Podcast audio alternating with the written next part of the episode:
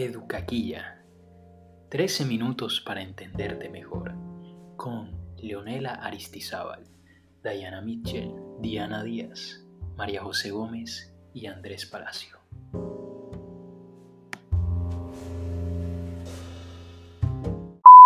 Hola chicos, mucho gusto, mi nombre es Diana y qué alegría poder compartir este podcast con ustedes el día de hoy. Estoy muy emocionada por el tema que vamos a tratar y quisiera saber cómo están, cómo se encuentran. Hola Diana, muy bien, felices de este espacio de aprendizaje. Bueno, me presento, mi nombre es Leonel Aristizábal. Bueno, Diana. Hola María José, ¿cómo estás? Bueno, eh, espero que estén bien, yo aquí un poquito encerrado pues con este tema de la pandemia, pero esto no nos impide pues comenzar a hablar un poquito acerca de la psicología comunitaria. Eh, me presento, mi nombre es Andrés. Así es, Andrés. Bueno, mi nombre es Diana Díaz. Eh, ¿Cómo están todos? Muy bien, gracias.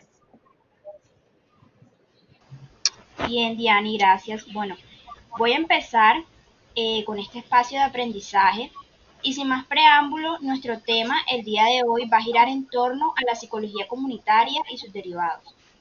Entonces voy a empezar respondiendo una pregunta que me hizo mi público la semana pasada. ¿Cuál es el sentido de comunidad? Bueno, el sentido de comunidad es esa experiencia subjetiva de pertenencia a una colectividad, ya sea un barrio, una organización o una agrupación relacional. También sabemos que una comunidad es una red de relaciones de apoyo mutuo donde hay constante interacción. Sí, Dai, y con esto quisiera adicionar que el sentido de comunidad es uno de los elementos clave para poder fortalecer la convivencia en los barrios, junto a la preparación comunitaria, el desarrollo de coaliciones y la participación ciudadana. Total, a mí me parece demasiado interesante toda esta definición. Ahora, siguiendo con este hilo de temas, quisiera destacar uno que en lo personal, pues me llama mucho la atención y siento que va de la mano con eso que ustedes dos eh, acabaron de mencionar, y es acerca de las relaciones, de las coaliciones comunitarias. Bueno, eh, yo les quiero decir que este término pues se refiere a la unión entre, esa, entre diferentes organizaciones, instituciones y agentes comunitarios que trabajan ya como de manera cooperativa para pues mejorar esas condiciones de vida de una comunidad, que se nos presentan claramente en la actualidad como como algo emergente para la intervención social en un amplio rango de, de situaciones o de problemas que se presenten. También pues proporcionar a los psicólogos comunitarios y al resto de los profesionales del área una oportunidad pues para trabajar con la comunidad como, como por decirlo así, un todo social. Y también nos ayuda como a comprender mejor el conducir del cambio comunitario. Son además también una estrategia de intervenciones que entronca con la perspectiva de la diversidad humana, ya que promociona la participación de todos los sectores de la comunidad en la resolución de sus problemas a través del trabajo cooperativo, las coaliciones comunitarias, incrementa el empowerment comunitario y el sentido psicológico de la comunidad. Yo lo que quisiera decir es eh, que esto es un, es un término que no es muy común escucharlo y por eso quise mencionar. Bueno, Leo, estoy totalmente de acuerdo contigo. Eh, es un término de pronto, como tú dices, eh, un poco común, pero siento que es de gran relevancia, ya que esa participación, como mencionabas, es un tipo de iniciativa que tiene la capacidad de catalizar la participación ciudadana. Y pues que a su vez eh, le brinda la oportunidad a los miembros de esa comunidad de expresar sus necesidades, canalizar sus demandas y de garantizar ese conocimiento necesario para la solución de problemas y de alguna u otra manera comienza a generar una sensación de control y de autonomía considerables en lugar pues de incentivar la pasividad, pues que claramente no es lo que se, no es lo que se quiere. Totalmente, Diani, así es. Es más, te quería comentar que en el caso de la población inmigrante, pues la formación de estas coaliciones puede erigirse en una estrategia sumamente efectiva para mejorar toda esa calidad de vida, facilitar el proceso de integración de los inmigrantes en el país. Es más, los colectivos migrados suelen experimentar dificultades en su proceso de adaptación, pues ya en el contexto que, se da. Esos problemas se asocian a los factores como el desconocimiento del idioma, la falta de la regularización administrativa, las dificultades para acceder a un empleo digno y el debilitamiento de los vínculos en el país de origen. El punto de partida de los colectivos minoritarios es ubicarlos en situación de desventaja. Oigan, chicas, pero no nos vayamos tan lejos. El estudio, el estudio del, sentido de comunidad también está visto de manera subjetiva eh, de la manera en la que cada quien se identifica con esto. Pues Macmillan y Chávez desmenuzan este concepto en cuatro partes. Definen el sentido de comunidad en un conjunto de pertenencia, influencia, atención de necesidades y conexión emocional compartida.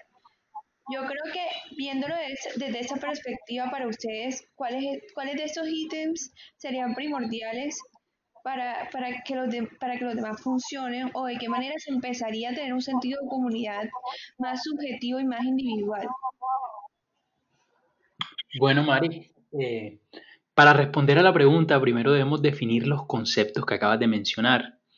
En primer lugar, conocemos con la pertenencia, con la pertenencia a la cual se basa su definición en los límites, unas líneas divisorias entre miembros y los que no pertenecen a la comunidad, así como la existencia de símbolos compartidos. Con respecto a la influencia, los miembros sienten que pueden tener influencia en el grupo a la vez que son influidos por el colectivo. Por otro lado, en la atención a las necesidades, la comunidad se basa en el intercambio de recursos, de forma que los individuos se ven recompensados por participar en la misma y se ven satisfechas algunas de sus necesidades.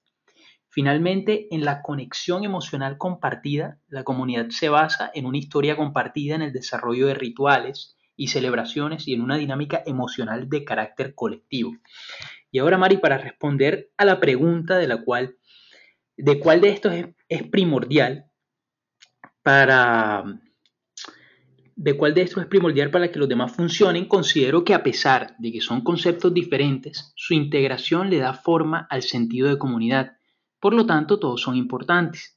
Además, opino que estos conceptos se deben tener presentes a la hora de diseñar programas de intervención social, además de contar con programas bien definidos basados en modelos teóricos y que atiendan factores de riesgo, además de que cuenten con experiencias previas de actividad en otros contextos y poblaciones. Andrés, estoy muy de acuerdo contigo. En todos estos componentes están relacionados y podría decir también que esta relación es más, es más estrecha de lo que nosotros pensamos. Y pues Majo, creo que podría adicionar a la respuesta que dio Andrés, a que el grado en que estos componentes se dan dependen de diversos factores como el tiempo de estancia en la comunidad, en la competencia social y sociabilidad, el afrontamiento, la satisfacción que tenga la persona de la vida, entre otros aspectos. Aunque, bueno, pensándolo bien, creo que podría identificar el componente que podría ser quizá el último en desarrollarse, de pronto por su complejidad, ya que involucra en gran medida nuestras emociones, y es la conexión emocional compartida. Y pues considero que por ser ese componente eh, afecto, es decir, que también me siento en el grupo, es el resultado del contacto positivo prolongado, de participar de experiencias que nos permiten construir una historia en común. Diría yo que puede ser esa consecuencia en donde los miembros reconocen la existencia de un lazo compartido, que se ha desplegado del sentirse integrados, de satisfacer necesidades de sentir que pertenecemos y que nos identificamos con los miembros, y del sentir psicológico de que soy tenido en cuenta, que me escuchan y tanto mi opinión como mis aportes son importantes. Totalmente, la verdad, eh, muy interesante todo eso que acabaron de decir. Pues yo, por otra parte, yo les quería hablar un poco sobre la intervención comunitaria, que siento que es un tema de gran importancia, porque hoy en día los actores pues de esta intervención social son los que pretenden hoy en día informar, implicar y capacitar para que participen en el proceso. Bueno, un primer tipo de actores eh, que, tener en cuenta en, las, en las necesidades de la intervención social son los que conviene delimitar quiénes son y cómo se desarrollan. En esta guía nos referimos a las entidades que realizan la intervención social desde la esfera privada y sin ánimo de lucro. Es decir, como que no se refiere a los servicios sociales o los otros sectores de administración que actúan bajo mandato y seguimiento de normativa y políticas, sino tampoco a aquellas entidades que se mueven en la lógica de la obtención de beneficios económicos. O sea, nos centramos pues en aquellas entidades que buscan fines que se consideren altruistas o solidarios. Yani, te quería preguntar, ¿nos puedes explicar un poco más sobre este proceso como tal? Claro, Leo. Eh, bueno, como se nos está acabando el tiempo, me gustaría hacerlo de manera breve, pero sí eh, de manera muy clara. y que si bien como mencionabas anteriormente, una intervención social consiste en una acción programada y justificada desde un marco legal y teórico, que está realizada ya sea sobre un grupo de personas, una comunidad, o sobre una persona en particular, mientras se trabaja en los perfiles psicoevolutivos y en los sectores sociales, todo con el fin de mejorar la situación y garantizar un cambio social considerable eh, que elimine todo aquello que pueda generar desigualdad. Y pues para este proceso es necesario que primero se identifiquen los actores, es decir, todas las personas que quieran que se lleve a cabo el proyecto y los cambios que esto implica, quienes se benefician directa e indirectamente y de hecho también eh, quienes son perjudicados de manera directa e indirecta.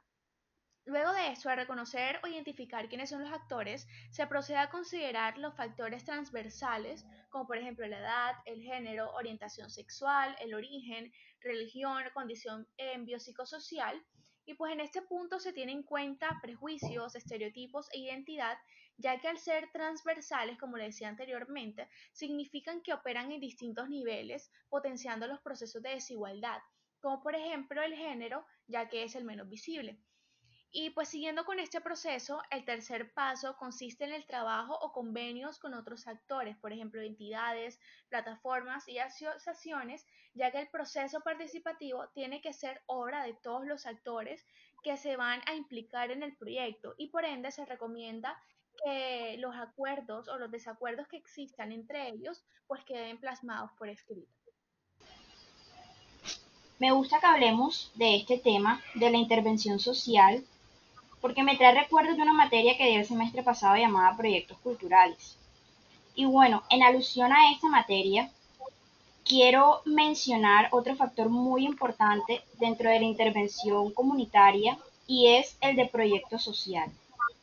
Un proyecto consiste en una serie de actividades dirigidas para alcanzar unas metas claras y unos objetivos específicos en un tiempo dado con un presupuesto determinado y unos criterios de calidad de los resultados alcanzados. Para realizar un buen proyecto debemos guiarnos de unas etapas donde primero analizamos los problemas y las necesidades de la comunidad. Luego de tener esto, creamos unos objetivos que nos ayudarán a visualizar lo que queremos conseguir para finalmente empezar a buscar cuáles son los mejores recursos y herramientas que debemos usar para conseguir nuestros objetivos. Claro, chicas, en resumen, la intervención social vendría siendo planificada con base a la problemática que hay en una comunidad. Eh, pues principalmente necesitan el tema fundamental que está afectando a esta comunidad para así generar estrategias de intervención en las cuales se esperan resultados favorables para el, continuo funcionamiento de esta comunidad. Eh, bueno, muchas gracias eh, por, por, invitarme a, a, este tema tan interesante que es el sentido de comunidad y pues la comunidad como tal. Espero que les vaya bien. Espero tener otro encuentro de estos próximamente. Muy agradecida con ustedes chicos por este espacio, por estar aquí con nosotros y espero que haya sido de mucho aprendizaje y de mucho enriquecimiento y que tengan una feliz